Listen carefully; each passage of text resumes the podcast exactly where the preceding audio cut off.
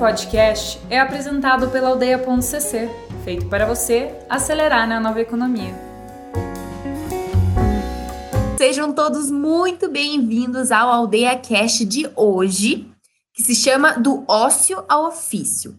Bom, eu vou explicar melhor por que, que a gente escolheu esse nome, mas antes, queria me apresentar, primeira vez que eu tô falando aqui nesse podcast. Eu me chamo Caterine, eu trabalho aqui na aldeia, na verdade, eu exerço o meu ofício aqui no, na aldeia já faz mais de um ano, acho. E hoje a aldeia decidiu trazer um tema que está em todas as redes sociais, em todo o mundo, né? Que é a questão do coronavírus e da, de toda essa quarentena que a gente está passando como sociedade.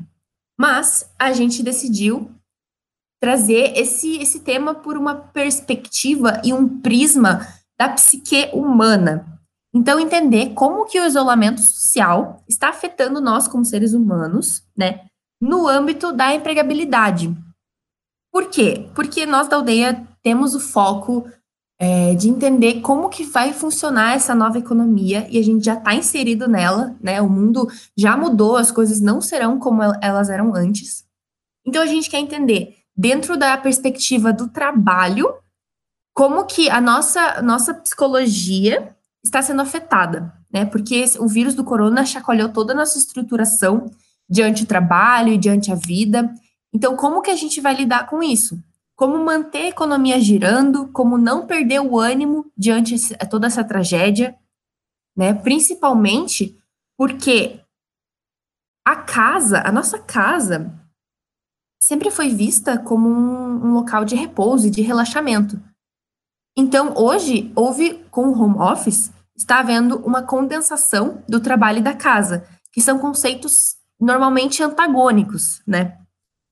E para falar disso com muita propriedade, nós da aldeia convidamos um puta psicólogo, que é o Mauro Muniz. Mas assim, eu acho melhor deixar ele se apresentar, porque tem muita coisa aí atrás do nome dele. Vamos lá, bem-vindo, Mauro. Muito obrigado pela apresentação, obrigado pelo convite de estar aqui presente na Aldeia Cast. Tenho uma admiração muito grande, já conheço a aldeia há bom tempo, né? Um grande amigo meu fez parte né, da aldeia, né, o Guilherme Zavadski. E no momento, né, tá, estamos vivendo uma situação com o Covid-19. Eu atualmente moro em Paris, né, para quem não sabe.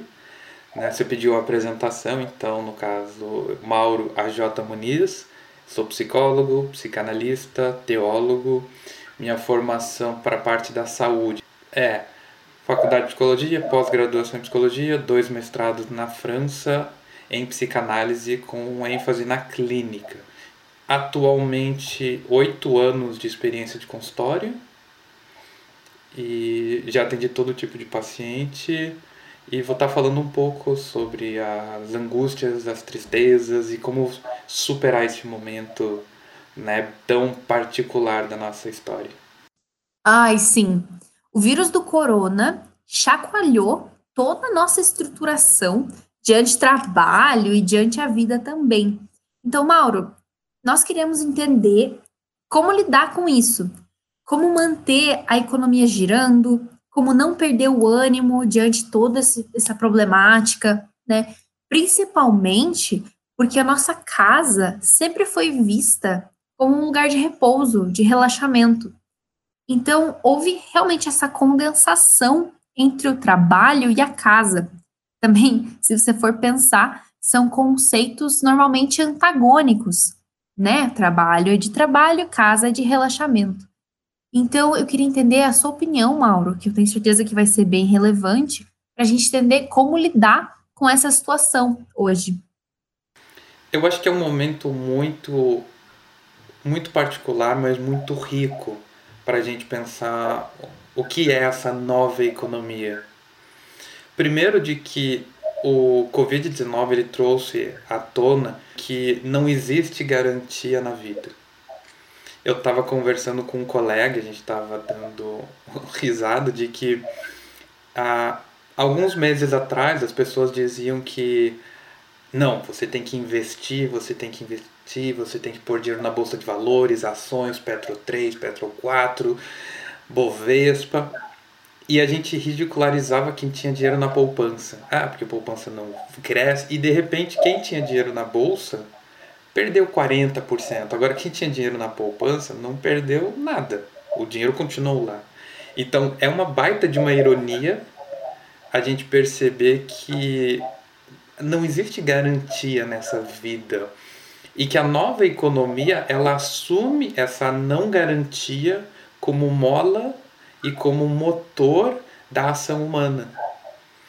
Isso é um ponto que a gente vai falar e esse é o grande desafio do home office.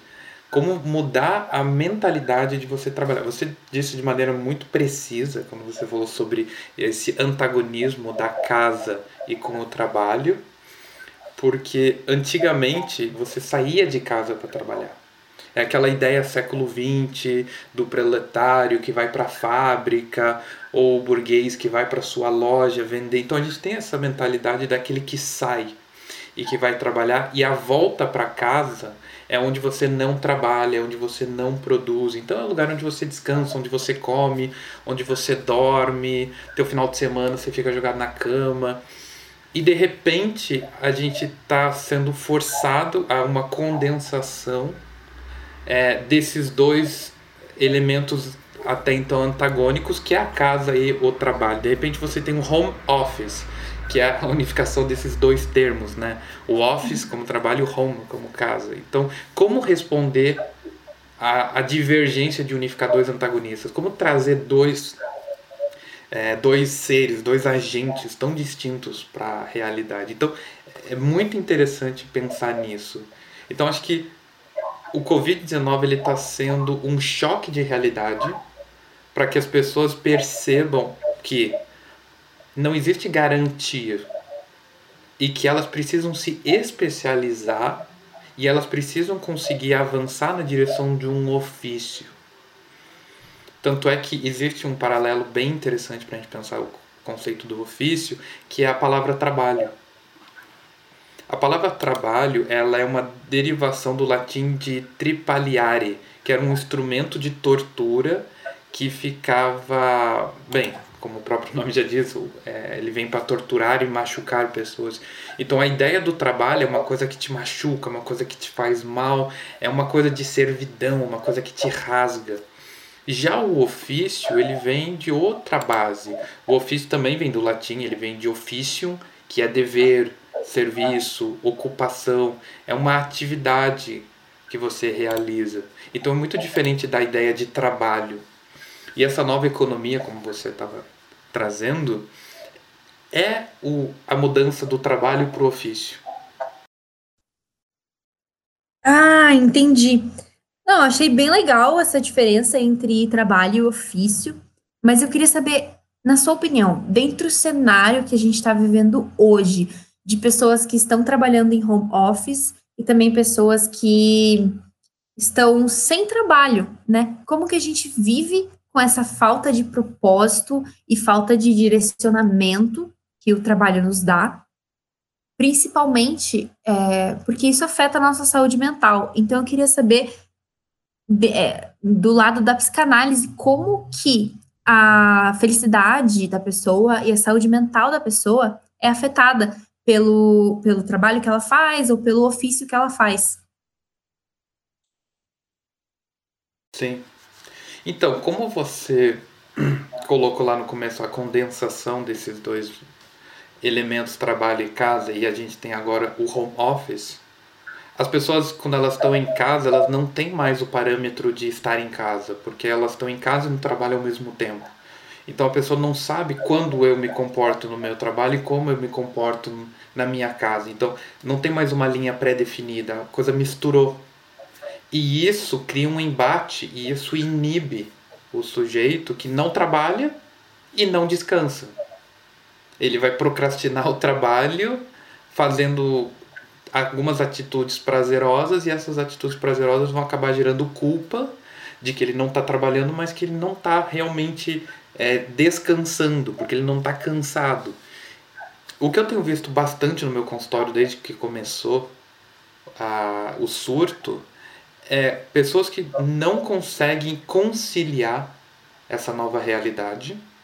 E aí eles caem para alguns sintomas alimentares, começam a comer, começam a maratonar séries, começam a ficar vendo é, redes sociais, Instagram, começam a ver Facebook, YouTube, vendo mil coisas, procrastinando aquilo que deveria estar tá fazendo. E esses são os perigos que surgem dessa má estruturação, porque eu acho que assim, o ponto mais interessante, mais rico que a gente tem às mãos agora é reconhecer a nossa falha de estrutura para lidar com esse novo mundo. E o que, que eu faço se a minha estrutura está se revelando frágil? Eu reformo, eu aprendo, eu falo com pessoas que têm competência para me ajudar, eu faço um curso, eu me especializo, eu vejo meios de aumentar minha produtividade. Você reforma, você toma atitude. E isso uhum. é uma posição extremamente importante para você vencer isso. Existem coisas que eu posso e coisas que eu não posso fazer. Então, começar a organizar a sua vida, começar a, sabe, separar momentos é muito importante. Lembrando que você tem que negociar com você mesmo. E você não pode ser um tirânico. Você não pode ser um déspota consigo mesmo. Por exemplo, no Instagram eu vi uma imagem que a pessoa estava dizendo: não, você levanta às sete, às oito você toma café, às nove você faz musculação, às dez você começa a trabalhar, a uma hora você para para almoçar, depois você trabalha até às 18, aí você faz uma hora de, de academia, e aí você tem uma hora de reposição, e aí você já. É uma coisa tão máquina que não funciona. Você tem que hum. ter um espaçamento, você tem que saber que você está negociando consigo mesmo por uma produção. Mauro, eu, eu entendo essa questão de não ser déspota e tirânico consigo mesmo e você não se atacar por não estar seguindo a rotina perfeita que você gostaria e imaginária, né? Porque ela nunca vai ser real. Mas de você, assim, porque eu sei que você trabalha com home office há muito tempo já. É, como que você organiza os seu, seus dias, assim? Você nunca caiu nessa questão de, de ficar se culpando também por estar tá não fazendo o que você, tipo, gostaria de estar fazendo naquele momento? Então, eu acho que esse é um ponto bem interessante de como pensar uma realidade de home office. Eu atendo online desde 2015, então aí já temos quase, né, quase cinco anos de atendimento online. Tenho pacientes presenciais, mas devido ao Covid eles não estão presenciais. Então o que que, o que, que eu aprendi nesse tempo? A primeira coisa é você tem que é, ser piedoso consigo mesmo. Você tem que ser leve com você. Você tem que reconhecer que você está vivenciando uma coisa completamente nova e que não existe um molde pré-estabelecido para fazer isso. Então você não tropeça, você está engatinhando. Quando você vê uma criança tentando andar, ela não está tropeçando e errando, ela está tentando. Então isso já é uma mentalidade muito mais de piedade e muito menos de culpa. Porque culpa você está pré-estabelecendo de que a pessoa sabe o que tem que fazer e por um uma falta de caráter, um espírito canalha que existe dentro dela, ela não o faz. A piedade reconhece a fragilidade do ser, reconhece que você não sabe, você está diante de um desafio novo. Então, o que, que eu aprendi? Primeira coisa, fazer uma rotina que seja possível. Para que ela possa ser possível, ela tem que começar com algo leve. Academia, exercício físico, trabalho, sempre começa do leve e com o tempo você vai fortalecendo as suas ações. Então eu separava algumas horas para fazer esse trabalho. Isso é um ponto muito importante. Outro ponto que eu aprendi que ajuda profundamente no home office, que é organização. A organização, primeiramente, visual. Se você está numa casa bagunçada, você se sente bagunçado. Então, você ter a sua casa em ordem te põe em ordem. Por exemplo, na minha casa eu tenho estante com livros. E essa estante com livros, ela me convida a estudar. Ela me convida a me dedicar ao livro. Agora, se os livros estão guardados dentro do armário, eu nem lembro que eles existem. eu tenho uma máquina de café que está ao meu lado. Eu olho para ela quase sempre. Então ela me lembra de trabalho, porque eu tomo café ou para relaxar ou quando eu estou trabalhando. Então você começa a criar um ambiente que seja propício para suas decisões. Ah, Mauro, eu moro numa casa pequena, como é que eu faço isso? Cara, eu moro num apartamento de 23 metros quadrados em Paris, porque aqui em Paris tudo é pequeno. Então você cria um ambiente que seja saudável. Bastante oxigênio entrando, então deixe janelas abertas se possível. Uma boa luminosidade que não seja tão baseada na lâmpada, mas no sol, isso também ajuda muito. Então você criar um ambiente é um ponto extremamente positivo. O que mais que poderia acrescentar? você tem que ter uma conectividade com outras pessoas quando você está no teu home office. Então, separe um momento em que você possa conversar. Sabe, você ter essa flexibilidade, ela é muito importante. Posso falar com pessoas, eu posso ser humano, porque isso é outro é, valor extremamente profundo da nova economia. Você deixa de ser uma peça numa engrenagem e você se torna uma pessoa que trabalha num conjunto com outras pessoas. Então você tem que trazer esse espírito mais humano e mais social para você. Então caiu, não tem problema, levanta, continua. Desmotivou, busca motivar, busca conversar com pessoas. É extremamente normal isso. Tá, mas em relação à motivação agora, que eu acho que tem muito mais a ver com o ofício do que com o trabalho, né? É, cara, da onde eu encontro essa motivação?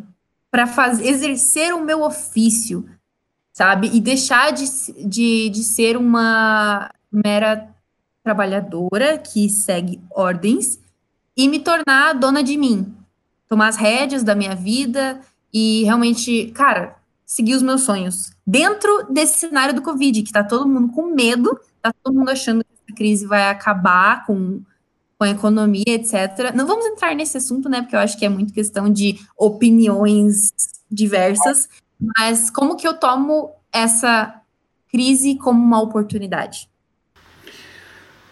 A gente, como sociedade, já passou por algumas pandemias. A gente teve a peste bubônica no século XIII, conhecido como peste negra. A gente teve a gripe espanhola no começo do século XX ela durou dois anos. Ela matou muitas pessoas. Mas o mundo continua girando. A gente passou por duas guerras mundiais. E o interessante é, é, você tem uma crise, mas a crise ela pode se tornar oportunidade para que você possa avançar. É tudo uma questão da tua perspectiva. Por exemplo, você está em casa diante do Covid-19 e você pode falar, putz, eu não tenho o que fazer. Algumas pessoas estão fazendo máscaras para vender. Porque não tem máscaras, por exemplo. É uma coisa simples, você tem que saber costurar. E tem muita gente que sabe fazer isso. É, eu conheço pessoas que estão vendendo marmita dentro do próprio condomínio. Mora num prédio, fez um bilhete, levou para as pessoas falando, ó, oh, eu faço marmita diária. Se a pessoa não quer cozinhar, ela quer um cardápio diferente ou quer sentir um sabor diferente que não é dele, ele recebe a marmita pelo elevador. Então, liga, marmita chega e tá numa boa. Quer dizer, a, toda crise ela é a possibilidade de uma reinvenção. É aquilo que a gente vai chamar o ressurgimento. E essa é a beleza da economia, é você sempre estar tá fazendo esses saltos. A Europa passou por dois grandes saltos no século XX, foram duas guerras mundiais. O salto que a economia deu nesses processos são muito ricos. Então, Tá tendo uma situação? Sim. Tô vivendo em casa? Tô. A pergunta é: o que, que eu posso fazer? E o que, que eu não posso fazer? Ah, Mauro, eu tenho acesso à internet, o que, que eu posso fazer? Você pode encontrar meio. Essa, basicamente, é a diferença do trabalho para o ofício. O trabalho é para o outro, o ofício é para mim. O trabalho está relacionado a essa posição de servidão.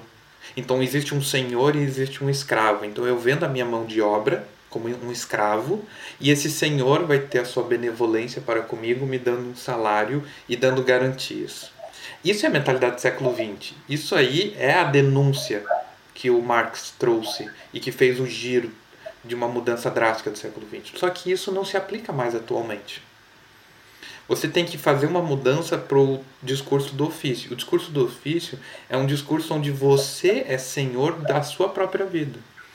E aí você vai dizer, puxa, Mauro, mas isso é discurso de rico.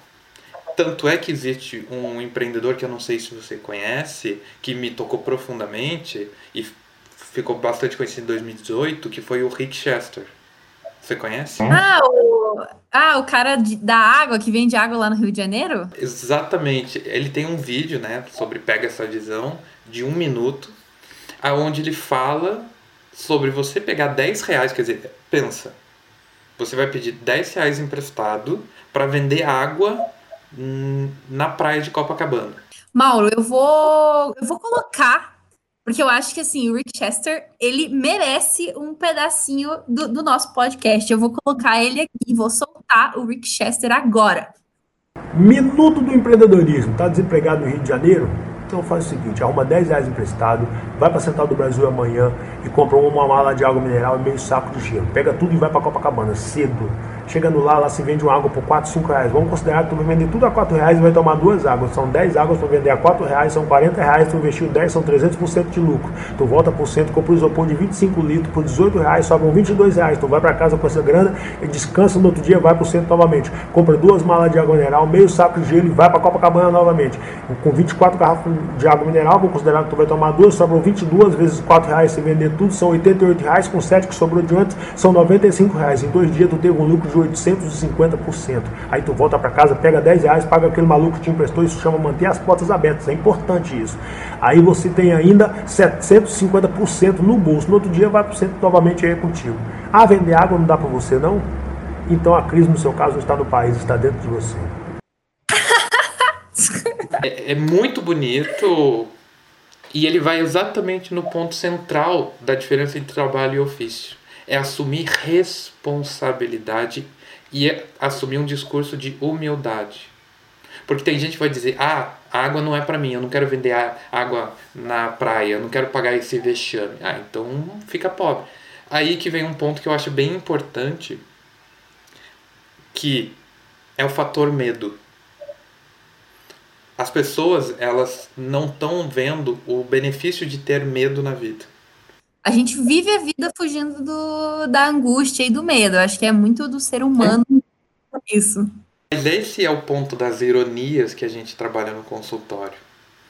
O, existe um provérbio judaico que diz o princípio do conhecimento mora no medo.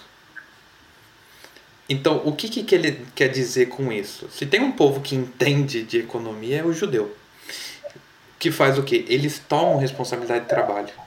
Então, como que o medo pode ser um bastião para a mudança na direção de um ofício? São os bons medos. O que é um bom medo? Eu tenho medo de ser pobre, por isso eu trabalho. Eu tenho medo de trabalhar numa área que eu não goste, então eu vou focalizar toda a minha energia para trabalhar numa área que eu gosto. Eu quero poder escolher o meu futuro e não ficar com o que me sobrar porque eu tenho medo do que pode me sobrar. Então eu vou tomar atitude para fazer. Então o medo ele é importante para dar a direção da onde você não quer ir. Porque muita gente vai dizer assim, sabe, Caterine, eu não sei minha vocação. Eu não sei o que eu quero fazer. Eu não sei o meu sonho, eu não sei a minha direção. Tudo bem. Um em mil é difícil achar, mas 300 que você não quer em mil é bem mais fácil. Então, você conseguir nomear o que você não quer e o que você tem medo que aconteça na sua vida pode te lançar para o caminho certo. É, eu entendo, eu acho que faz sentido, mas também tem muitas pessoas, e eu falo isso do ponto de vista que eu estou vendo pessoas, amigas minhas próximas, é, ou enfim, na rede social, dizendo o quanto esse medo, que muitas vezes se expressa em forma de ansiedade, né, ou enfim, de depressão, isso paralisa a pessoa. Então ela tem um medo tão grande de errar que ela nem tenta. Uhum. Daí a pessoa meio que foge, foge desse medo, indo para o ócio. Então, o, esse medo que você está descrevendo é o que a gente no consultório vai chamar da imaginarização de um processo real. Então o que, que a pessoa ela faz? Ela começa a imaginar a situação ao qual ela está vivenciando e diante desses furos de falta de informação ela começa a preencher com as suas próprias fantasias. E diante disso, esse, essa constituição imaginária ela começa a se inchar. E por estar tá tão inchado, a pessoa se paralisa porque ela vai apostar muito mais nas fantasias que buscam garantias do que de fato encarar a realidade. A gente precisa entender que as nossas fantasias, nossos imaginários, eles têm uma estrutura infantil. A gente tem que amadurecer com a estruturação real. Eu sei que isso vai dizer, oh meu Deus, como assim, mano? É um pouco de, de conceito um pouco mais teórico agora para ajudar a você dar esse salto, mas você já passou por isso, de você imaginar, imaginar, imaginar, imaginar, e aí quando você vai para a realidade a coisa não é tudo aquilo. Você tem medo de falar em público, e de repente você começa a falar e de repente você descobre que não é tão difícil. Você tem medo de falar com aquela pessoa que você gosta, de repente você começa a falar aos poucos e a coisa começa a fluir. Você percebe que a realidade é muito mais leve do que o imaginário, porque o imaginário ele exige muitas garantias. A gente quer ter o cabo ligado, a gente quer uma âncora tão poderosa que vira um, sabe, ela te paralisa, você fica preso no porto, você não sai.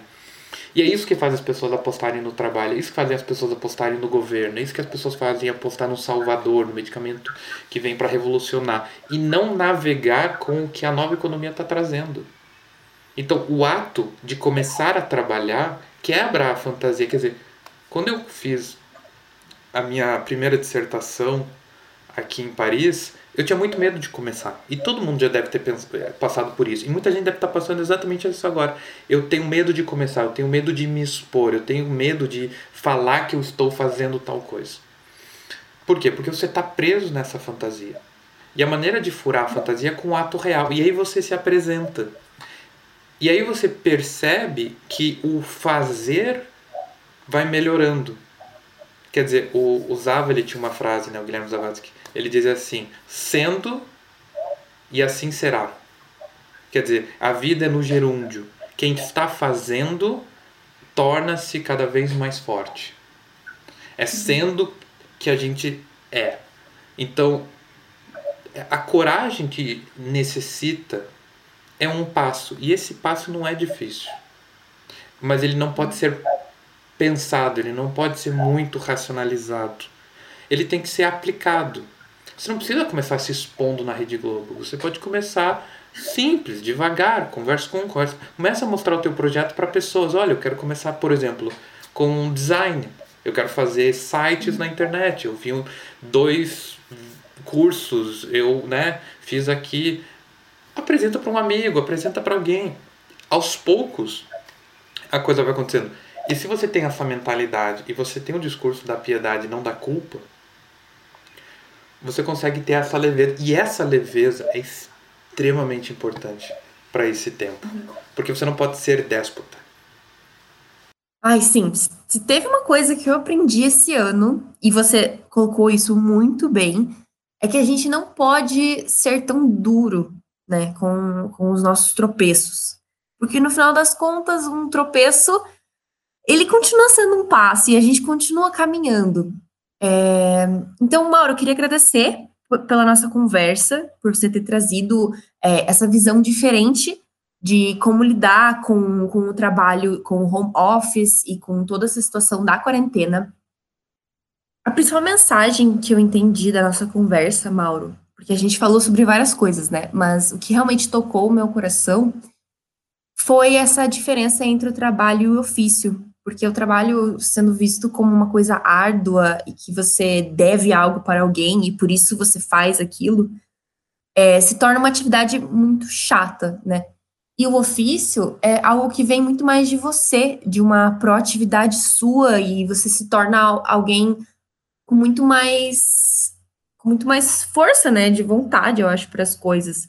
E eu entendo Portanto, que o ofício é algo muito mais natural para nós, mas que, para que ele aconteça, a gente precisa trazer para o real, para o ato. E trazendo para o ato, a gente precisa abrir mão de muita imaginação, muita, muito medo que está dentro da gente e se agarrar aos medos bons, né? Que é o, cara, medo de ficar pobre. Então é por isso que eu vou trabalhar medo de não ter um propósito na vida. Então é por isso que eu vou fazer algo para ter o propósito.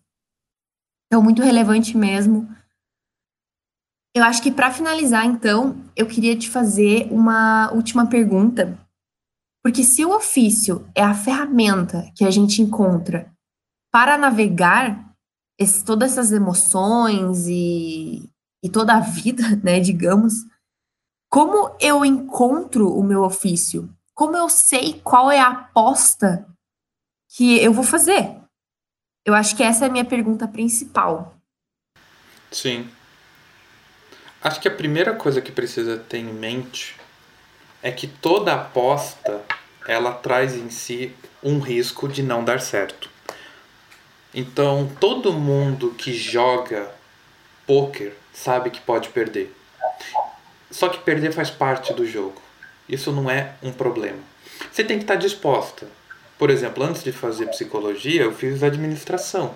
Eu estudei dois anos de administração para chegar à conclusão de que eu não queria fazer. E as pessoas dizem, puxa, você perdeu dois anos. Eu falei, não, eu ganhei dois anos, porque eu descobri um caminho que eu não queria. Então acho que esse é o primeiro ponto que você tem que ter. Não tenha medo de errar. Segundo, o que vence esse medo que paralisa, esse medo angustiante que você citou, é competência.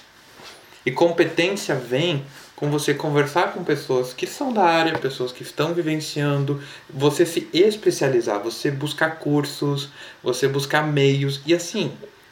Hoje tem várias plataformas. A Aldeia, por exemplo, é uma delas que está para auxiliar pessoas nesse desenvolvimento pessoal. Diante disso, buscar competência é um valor muito importante. E tentar. Por exemplo, o Rick Shefter, ele não é vendedor de água hoje. Hoje ele é palestrante, hoje ele é um escritor. Mas ele aprendeu profundamente fazendo algo e entendendo a lógica da coisa. Então, assim, como descobrir? Tentando. Como que uma criança aprende a andar? Tentando, fazendo. Então, assim, essa é uma das belezas que a gente precisa ter, e esse tem que ser o empuxo para vencer a quarentena. É saber que a, a vivência ela ultrapassa toda e qualquer demonstração de conhecimento. Sabe? É, é, não se preocupe em entender, viver ultrapassa todo entendimento. Essa é uma frase da Clarice Lispector que é extremamente importante. Então, eu não sei, cara, começa. O que, que te interessa? Você quer trabalhar num home office? Você quer trabalhar online ou offline? Essa é a primeira pergunta que você pode responder. Ah, eu gostaria de trabalhar online. Legal, você quer trabalhar para pessoas ou com pessoas? Ah, eu quero trabalhar para pessoas. O que, que eu posso fazer para as pessoas? Como eu posso oferecer serviço para as pessoas? O que, que eu sei fazer? Ah, eu não sei muita coisa. Ah, então eu posso aprender. O que, que você gostaria de aprender? Você abre uma plataforma, vê os cursos que te oferecem e pensa o que, que seria mais interessante. Ah, eu quero trabalhar com pessoas. Então significa falar com pessoas, interagir com pessoas, por exemplo, psicologia, vendas. Tem muitas coisas. Então, você pode fazer essa série de perguntas, mas eu diria assim, para não se estender, a curiosidade em viver. Isso foi uma coisa que eu aprendi na minha vida de maneira muito intensa a resposta para a morte é a vida. A resposta para a tristeza é a alegria. É o avesso da situação. Então, se você se sente paralisado, mova-se. Se você está com medo, encontre meios de aplicar a coragem. São esses pontos que fazem toda a diferença. É o que a gente no consultório vai chamar de responsabilização do sujeito. Lembrando, só para não confundir a pessoa, pensa o sujeito gramatical que fica bem fácil de saber o que é um sujeito. Sujeito, verbo, objeto. Sujeito é aquele que faz ação verbal diante de um objeto. Então, esse sujeito é ativo, esse sujeito é passivo. Esse sujeito está fazendo, esse sujeito está sofrendo ação. A nova economia pede que o sujeito seja ativo e que ele tome responsabilidade verbal naquilo que ele quer fazer. Eu não sei, alguém sabe. Deixa eu tentar achar quem sabe. É, é, pode parecer bobo, mas o home office ele é a confrontação com a mediocridade do ser. E eu queria, sabe, quem sabe pôr essa pontuação para finalizar, que eu acho que é um ponto extremamente pertinente. Muita gente confunde mediocridade com mediano. Mediano é o caminho de todo mundo. Medíocre é uma opção. Quer dizer, eu estudei para uma prova e a prova valia 10 e eu tirei 5 ou 6, a média da turma, a média da escola. Quer dizer, você conseguiu com todo o seu empenho chegar na média.